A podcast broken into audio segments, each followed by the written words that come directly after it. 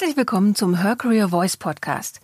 Sie sind hier richtig, wenn Sie diverse und vor allem weibliche Perspektiven auf arbeitsmarktpolitische, gesellschaftliche und wissenschaftliche Themen hören wollen.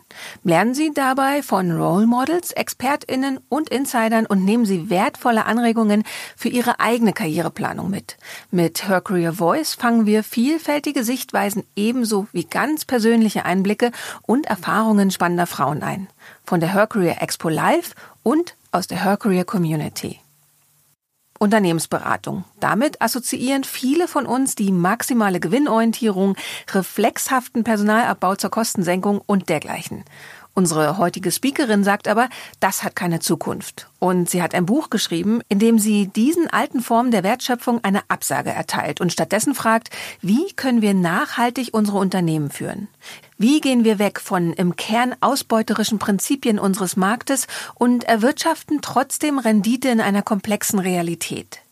Anna-Christina Gronert ist als ehemalige Personalvorständin der Allianz Deutschland eine der wenigen deutschen Top-Managerinnen. Als Vorstandsvorsitzende der Charta der Vielfalt engagiert sie sich für Gleichberechtigung und ein neues Verständnis von wertschöpfendem und wertschätzendem Wirtschaften. Sie gibt in dieser Podcast-Folge Impulse, wie wir von Monokulturen in Führungsetagen und anderen antiquierten Praxen in der Wirtschaft wegkommen und warum das wichtig für uns ist.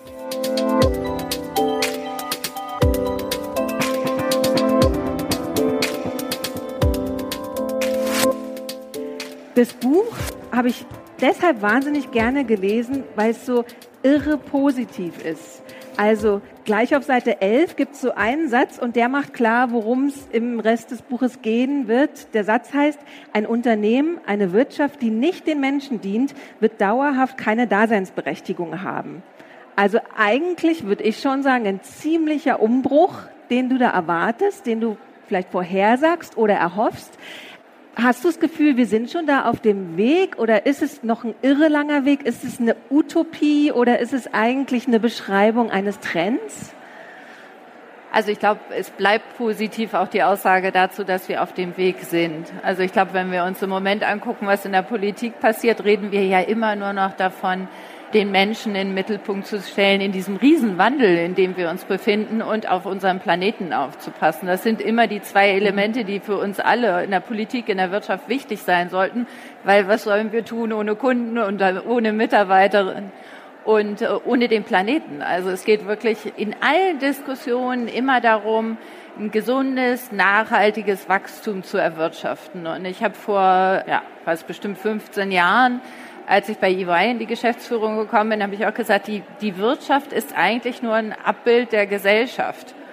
Und das sind so ein bisschen die Beobachtungen, dass wir aber dann im Faktischen doch Kulturen schaffen in der Wirtschaft und in Unternehmen, die manchmal uns behindern, dieses große Ganze und die Komplexität zu begreifen, in der wir uns bewegen. Und das ist so diese Herausforderung, die ich beschreibe ähm, aber eben auch sage, wir haben die Möglichkeit, wenn wir das einfach in den Kopf implementieren, dass wir füreinander alle da sind, statt für uns selber in der kurzfristigen Gewinnmaximierung, dann können wir so viel mehr schaffen. Und insofern ist das, glaube ich, kein einzelner Gedanke oder kein neuer Gedanke nur von mir, sondern man sieht ihn überall in der Wirtschaft, in der Politik. Es ist eine große Stürmung zum Inclusive Capitalism aus Amerika. Also ich bringe ja auch viele Faktoren mit ein in dem Buch. Aber in der Umsetzung hapert's halt. Und das mhm. ist manchmal nicht ganz so positiv im Buch, wenn ich sage, wo sind die Widerstände? Wer versteht's nicht? Wer möchte die Komplexität nicht sehen, sondern bleibt so ein bisschen mit äh, Scheuklappen in der Eindimensionalität, wo sind die Widerstände und wie kommen wir dazu, dass wir dann trotzdem noch Krisen erleben, wenn wir es doch eigentlich alle wissen. Mhm. Also wie kommen wir vom Wissen ins Handeln? Du nennst es ja im Prinzip und beschreibst es auch in dem Buch dann sehr genau und das Buch heißt ja auch so, das verborgene Kapital, also ist so dieser Begriff, den du dafür wählst. Eben, wie du sagst, du diese Scheuklappen, hindern viele Menschen noch davor, das zu sehen, deswegen verborgen. Magst du noch ein bisschen mehr darüber erzählen, was dieses verborgene Kapital ist, was da übersehen wird?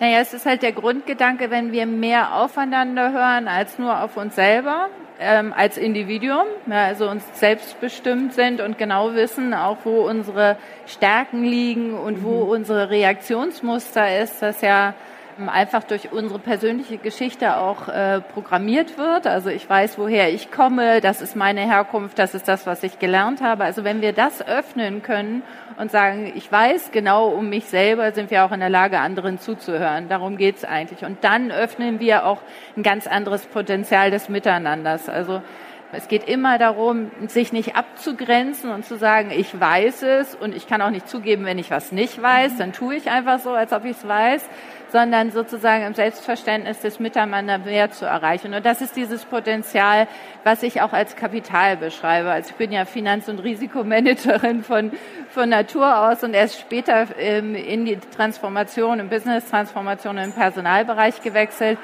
und macht das auch handfest, dass ich sage, wir verlieren einfach so viel in den Unternehmen, wenn wir den Menschen nicht zuhören, sie nicht teilhaben lassen, sie nicht mitnehmen auf die Reise, was Neues entstehen zu lassen, wenn wir Systeme in den Unternehmen schaffen durch Performance Management oder die Art, wie wir lernen, wo wir einfach die Möglichkeit, gemeinsam was Größeres und Kreativeres zu schaffen, begrenzen. Und das tun wir einfach. Und wenn wir da mal genau hingucken, wissen wir, ähm, dass wir individuell für uns selber auf unserer Lebensreise unser Potenzial heben können, wenn wir uns selber zuhören und voneinander lernen, auch von anderen Menschen lernen. Und das tun wir auch in der Gruppe. Also man kann das im System in der Familie sehen, aber hier ist es eben bezogen auf Wirtschaftsunternehmen wenn wir das System schaffen, dass es offen bleibt äh, und wir wissen, es ist hierarchiefrei denken, dass wir mit Menschen zusammenarbeiten, wo es nicht darum geht, der weiß mehr, weil er länger dabei ist oder der ist äh, eine größere Führungskraft, weil er mehr Menschen führt, sondern es geht darum, wo, wo kann man gemeinsam die Ziele erreichen, die man sich steckt.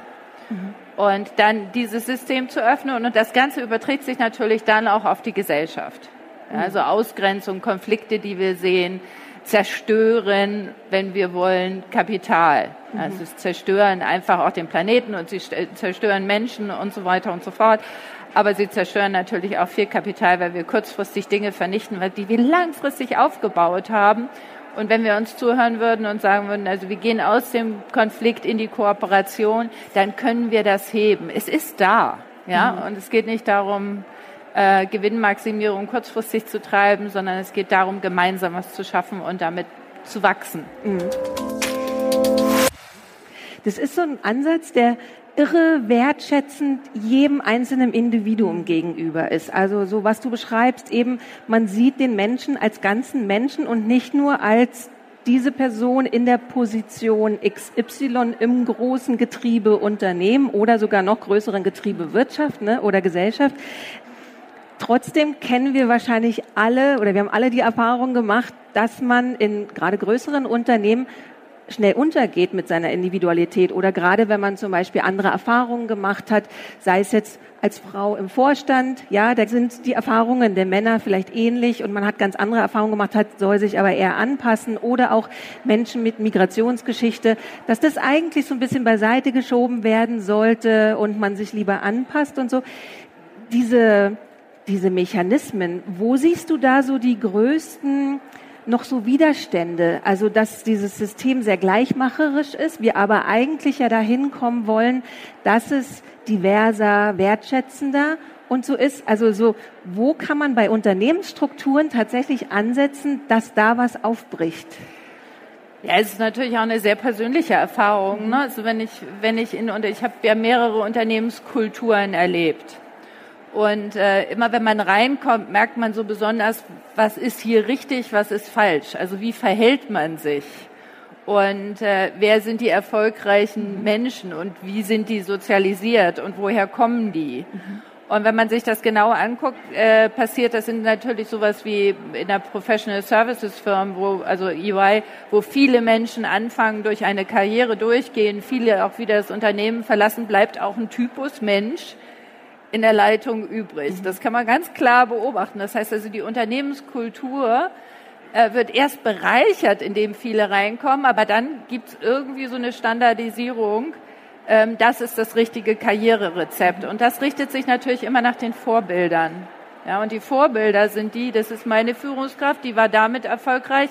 Na, dann na, äh, ahme ich das nach. Also, ist ja, also von der Hirnforschung her Ganz klar, wenn ich geboren werde, habe ich meine Spiegelneuronen und sage, wenn mein Papi so durch die Gegend läuft, dann laufe ich auch erstmal so durch die Gegend. Und das ist, setzt sich im Unternehmen fort. Mhm. Und deshalb bin ich eben absolut der größte Verfechter von Vielfalt und Aufbrechen und Disruption, weil ja erst was Neues entsteht, wenn unterschiedliche Perspektiven an den Tisch kommen, ja, und die miteinander streiten und was Neues zusammen entwickeln. Und das ist für mich der unterliegende Erfolgsfaktor, also äh, Vielfalt zuzulassen und in eine Moderation zu gehen als Führung für jeden wirtschaftlichen Erfolg, als Unternehmen, aber auch als Gesellschaft. Ich sage mal, Vielfalt ist auch unser Standortfaktor, ja. Mhm. Je mehr wir versuchen gleich zu machen, desto schlechter werden wir, desto mhm. weniger innovativ sind wir, gerade in der Herausforderung, wie wir jetzt haben, sozusagen Green Technology zu entwickeln. Da brauchen wir alle äh, alle Kräfte und alle Gedankenwelten. Und je mehr wir beschränken, weil wir sagen, das ist das Erfolgsrezept, so muss ich aussehen, wenn ich da oben bin und so muss ich mich auch verhalten, desto mehr verlieren wir Kreativität und Innovationskraft. Und das ist einfach Kapital, ja. Mhm. Also wer keine neuen Produkte entwickelt und wird nachhaltig nicht erfolgreich sein. Das heißt, wir müssen ganz oben ansetzen, dort einen Wandel und dann muss wirklich von oben, also anstatt eben dieser Blick von unten nach oben, wer sind die Vorbilder, muss man von oben sagen, wir ändern das jetzt und setzen eben die entsprechenden Vorbilder ein oder fördern entsprechend diverse Leute. Ja, es muss ein Selbstverständnis dafür geben, dass ähm, Vielfalt allein nicht ausreicht sondern diese integrative Führungskraft, mhm. ja, die Moderation von Prozessen, die Offenheit, auch was äh, entgegenzunehmen als Idee, was im ersten Moment total komisch erscheint. Mhm. Also ich muss Führungskräfte haben im Top-Management, die neugierig sind auf mhm. Menschen, auf Andersartigkeit, die sagen so nach dem Motto, wenn wir uns die Automobilbranche angucken, dann denken wir immer noch VW, BMW, Daimler, das sind irgendwie oder Mercedes sind irgendwie Konkurrenten. Jetzt haben wir die große Herausforderung zur E-Mobilität. Das heißt, die können das nur gemeinsam lösen, mit vielen anderen Unternehmen, mit der mhm. Politik und vielen anderen Kräften. Aber im Kopf haben wir gelernt, wer verkauft am meisten Autos, der ist erfolgreichste. Mhm. Und jetzt müssen wir umstellen und sagen, wir gemeinsam sind erfolgreich, E-Mobilität äh, zu kreieren und zu schaffen für Deutschland, Europa, den Planeten, wenn wir kooperativ zusammenarbeiten und aus den Köpfen rauskriegen, ich kann das besser, weil ich mehr Autos verkaufe als der andere. Es ist jetzt mhm. nur ein Beispiel. Es ist überall, ob es in der Energiewirtschaft ist. Es ist überall das Gleiche. Es geht nur über Kooperation. Mhm. Und das funktioniert nicht, solange ich nicht aus meinen eigenen Stereotypen und Vorurteilen rauskomme und dieses, der eine hat Recht und der andere hat Schuld und so weiter und so fort, sondern einfach sagen, was wollen wir lösen? Wen haben wir? Welche Intelligenz haben wir am Tisch? Und dann streiten für eine neue Lösung. Die Schwierigkeit oder der entscheidende Faktor ist wahrscheinlich Vertrauen. Also das beschreibst du auch in deinem Buch. dass man ist auch wieder dann Hirnforschung, ne? man vertraut am ehesten den Leuten am meisten, die so ähnlich sind wie man mhm. selber. Solange da halt weiße, alte, hetero, cis-Männer sind, dann fördern die natürlich diesen gleichen Typus, weil sie ihm, also erstmal eben dieses positive Vorurteil haben, du wirst schon so wie ich entscheiden, ich vertraue dir da. Ne? Wie kommen wir dahin vom Misstrauen, was jetzt schon sehr viele Unternehmensentscheidungen ähm, beeinflusst, hin zu diesem Vertrauen zu kommen? Ja, also ich habe dem Ganzen ähm, ganzes Kapitel gewidmet, weil es ziemlich komplex und schwierig mhm. ist, weil wenn wir von Vertrauen reden, ist es eben tatsächlich dieses Bild des Rudels, der Familie, der, des, ich komme aus dem gleichen Dorf. Also das ist so dieses Grundvertrauen von, der sieht so aus wie ich, oder die kleiden sich alle ähnlich und so, dass man erstmal ein Zugehörigkeitselement der Äußerlichkeit mhm. hat. Und so wachsen wir auf und so wird es uns immer erzählt. Aber letztendlich bringt uns das ja nicht weiter, also auch persönlich nicht weiter. Also insofern bringt es uns erst weiter, wenn ich nenne das dann tiefes Vertrauen, wenn wir in der Lage sind, uns selber so viel Vertrauen zu schenken, dass wir nicht Angst vor Andersartigkeit in einem anderen haben, sondern Neugierde. Mhm. Und das ist ein Grundvertrauen, dem ich dann auch dem anderen gegenüber ausdrücke. Das heißt also, ich liebe Menschen und ich bin Menschen zugewandt, egal woher sie kommen und egal wie viel Angst sie mir machen. Und das kann auch sein, dass sie mir Angst machen, weil ich eine persönliche Erfahrung gemacht habe mit Typen, die mir in der gleichen Art schon mal begegnet sind. Aber ich will das überkommen. Das heißt also, ähm, wenn wir in Systemen und Unternehmen denken, öffnet das ähm, die ganze Welt des Lernens Also viel über mich selber zu lernen, mich dann immer wieder aus der Komfortzone rauszubewegen und zu sagen, Mensch, also auf den ersten Blick mag ich den nicht, aber warte mal, das ist sozusagen der Trigger, der in meinem Kopf ist. Ich vertraue mir selber, dass ich dem anderen Vertrauen schenken kann und dass ich davon wieder was mitnehme und lerne, weil jede Begegnung macht uns stärker und, und schlauer und, und das ist das Leben lange Lernen, sagen wir ja. Es klingt für alle so ein bisschen, oh Gott, wenn ich an die Schule denke, ich bin froh, dass ich da raus bin oder aus der Uni. Aber das ist es ja nicht. Die Reise des Lebens ist eine Lernreise für einen selber. Mhm. Und daraus die Freude zu entwickeln. Und das funktioniert nur, wenn ich mir selber vertraue, meine eigene Reise gefunden habe und jedem anderen, den ich begegne, auch vertraue. Mhm. Und das nenne ich dann dieses tiefe Vertrauen. Und das andere ist eigentlich, wenn wir so über Vertrauenskultur sprechen, ist es dann nur meine Buddy-Gruppe oder so? Nee, da ist viel mehr, was dazu dazugehört. Mhm. Und da müssen wir auch das System des Lernens komplett umstellen. Wie ist es bei dir persönlich? Also was du so beschreibst, klingt so, als ob du das ganz tief in dir drin hast. Bist du so geboren? Warst du schon immer so, dass du neugierig auch auf Fremdes, auf Neues, auf vielleicht Verunsicherndes warst, äh, bist? Oder hast du das auch lernen müssen? War das bei dir auch eher ein Weg? Also auch meine Reise ist eine Reise des Lernens. Mhm. Und da sind auch Elemente dabei, wo ich auch selber gemerkt habe, ich war gar nicht in der Lage zu lernen. Ich habe mich verschlossen aus Angst oder aus auch einfach aus Energieverlust, mhm. also dass ich in einer Situation war, wo ich so viel Energie verloren hatte, dass ich erstmal wieder rausfinden musste, was gibt mir positive Energie, um in dieses Selbstvertrauen zu kommen. Das ist mir immer mal wieder passiert, in der persönlichen und auch in der beruflichen Karriere. Aber letztendlich glaube ich schon, dass ich einfach ein furchtbar neugieriger und menschenzugewandter Mensch bin, weil ich auch diese Wechsel auch von Unternehmen gesucht habe. Mhm. Also ganz bewusst, ne? so wo andere, ich komme ja aus einem Zeitalter, ne, schon Zeitalter. alt, so Zeitalter, 30 Jahre Karriere sozusagen gemacht, wo man sagt, das war das Klassische, um im Vorstand zu sein, ist eine Kaminkarriere. Mhm. Und ich habe bei dem, ja auch bei der Deutschland AG angefangen, bei der Preußack oder ABB, da war es einfach normal, dass man da anfängt und sich hocharbeitet und schneller arbeitet als alle anderen und sich besser positioniert und, und so. Und dann kommt man da schon an. Und ich habe immer gesagt, ich, ich möchte gerne meine Reise des Lernens vom, ich war ja Risikomanagerin, von, vom Verbuddeln des Risiken über Finanzieren, über internationale Verflechtungen und dann wieder im Restrukturieren suchen. Also ich habe immer wieder das gesucht und gleichzeitig auch immer wieder neue Unternehmenskulturen mhm. und Aufgaben. Also ich wollte immer irgendwie, wenn ich was mache, wollte ich auch einen Impact haben. Also ich wollte sagen, so nach dem Motto, ich komme mit meinem Wissen und kann das einbringen und dann passiert auch was Positives im System. Mhm. Also nicht für mich unbedingt, sondern im System, es verändert sich was. Und wenn ich das Gefühl hatte, ich bin an Grenzen gestoßen, dann habe ich auch wieder gewechselt. Also insofern ist das schon eine Lernreise, aber man, also ich darf ruhig zugeben, dass es mir manchmal auch extrem schwer gefallen ist, meine mhm. Komfortzone zu verlassen. Also manchmal ist es da auch ganz gemütlich drin.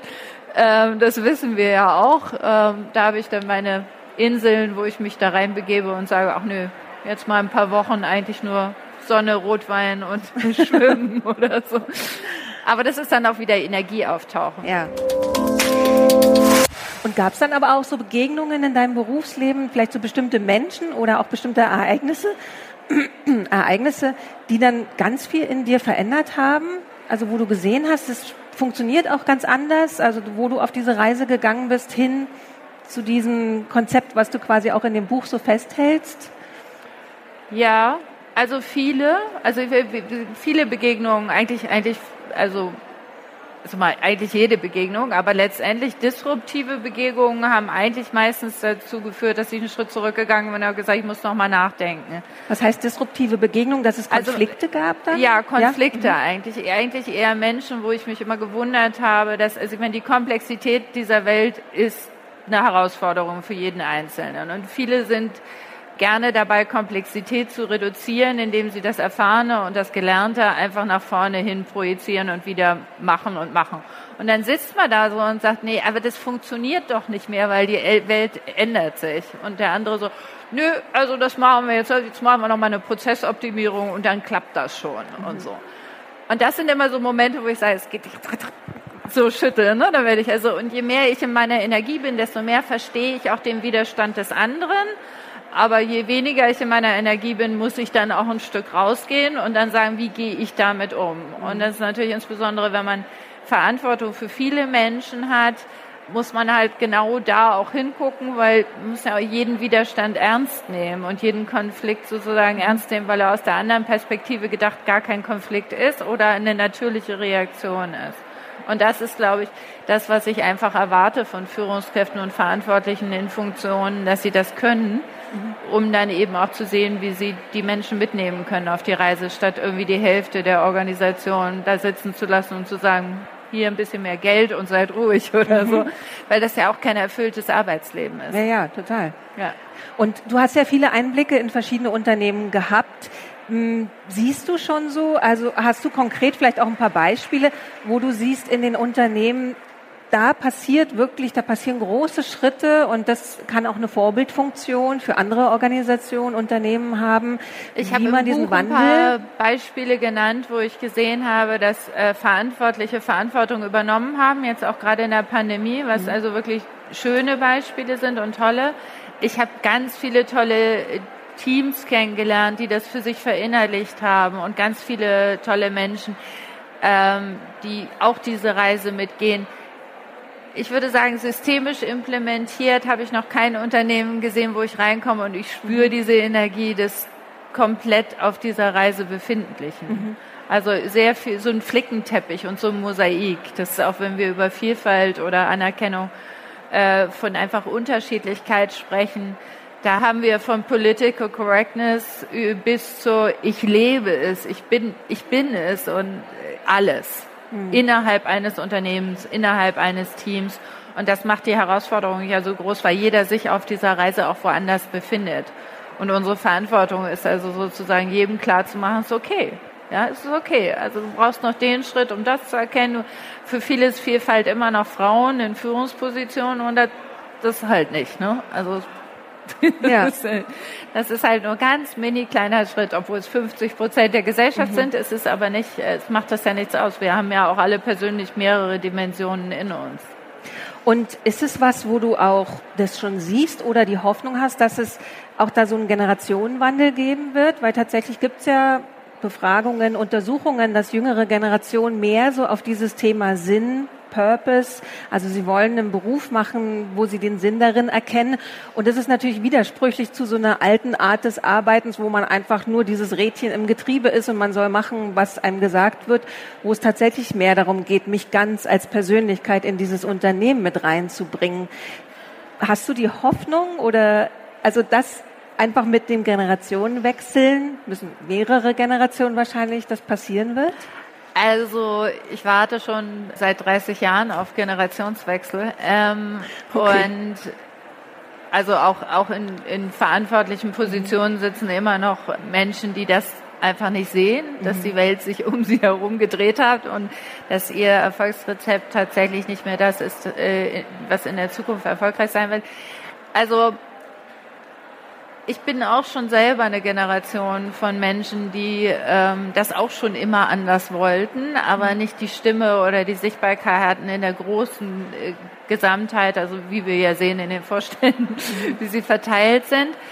Und ich habe auch immer die neue Generation sozusagen genutzt, um zu sagen, hey, pusht, ja, das will keiner mehr. Wir wollen eine sinnstiftende Arbeit. Wir wollen Führungskräfte, die mit uns reden, nicht über uns und dann irgendwie uns nicht wahrnehmen. Ich glaube, die Zeit ist einfach das Element, was es verändern wird. Also wir leben in einer vernetzten Zeit, wir leben nicht mehr in der Eindimensionalität, wir leben nicht mehr in der Prozessoptimierung, wir leben nicht mehr im Stakeholder, also im Shareholder Value Ansatz. Seit den 80er Jahren machen wir äh, den Aktienwert als Basis für die Bonuszahlung der Vorstände äh, als Grundlage. Das ist, wird vorbei sein. Also die Ziele der Zukunft sind einfach andere und die haben sich auch schon verändert. Wir reden über Mitarbeiterzufriedenheit, wir können, äh, wir reden über Kundenzufriedenheit. Wir werden viel mehr über Green Technology, wie CO2-Neutralität reden. Das haben wir früher mal abgetan als qualitative mhm. Merkmale. Also ich sage, es sind qualitative Merkmale, die aber auch quantifizierbar sind jetzt noch ein ganzes Kapitel im Buch, wo wir reporten werden. Und die werden immer stärker zunehmen, weil mhm. erfolgreich sind wir nur, wenn wir in dieser Vernetzung denken. Und insofern wird die Welt die Struktur aufbrechen. Ähm, ich bin nur ein bisschen ungeduldig und deshalb habe ich das geschrieben, weil ich gesagt habe, es liegt auf der Hand. Ja, also wenn wir unsere Systeme verändern, wie wir lernen, wie wir Performance, wie wir Leistung messen, mhm. dann müssen wir nur ein bisschen adaptieren. Ja, also es ist gar nicht, es ist jetzt nicht so, dass wir alles abschaffen müssen und dann stehen wir ohne was da. Das sind ja die Ängste, sondern wir müssen mhm. adaptieren an die Welt, die sich so und so verändert hat und was wir auch wirklich alle wissen. Mhm. Und das, äh, diese, ein Weiter so geht, funktioniert halt einfach nicht. Ja. Sieht man ja auch in der Politik. Ja.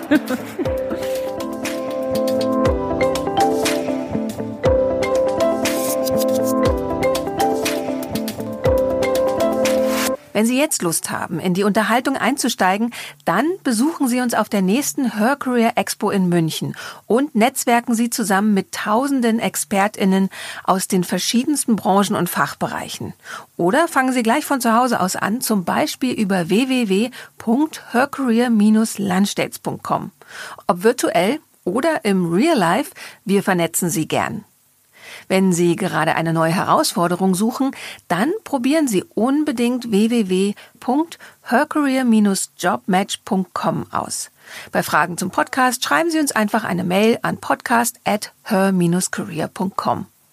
Abonnieren Sie den Her Career Voice Podcast auf iTunes, Spotify oder wo immer Sie Ihre Podcasts hören und empfehlen Sie uns an Ihre liebsten KollegInnen. Alle Episoden gebündelt finden Sie zum Beispiel unter www.her-career.com slash podcast. Wir sind glücklich und stolz, dass Sie ein Teil der Her Career Community sind. Danke, dass Sie anderen zuhören, um uns alle weiterzubringen. So klingt Female Empowerment.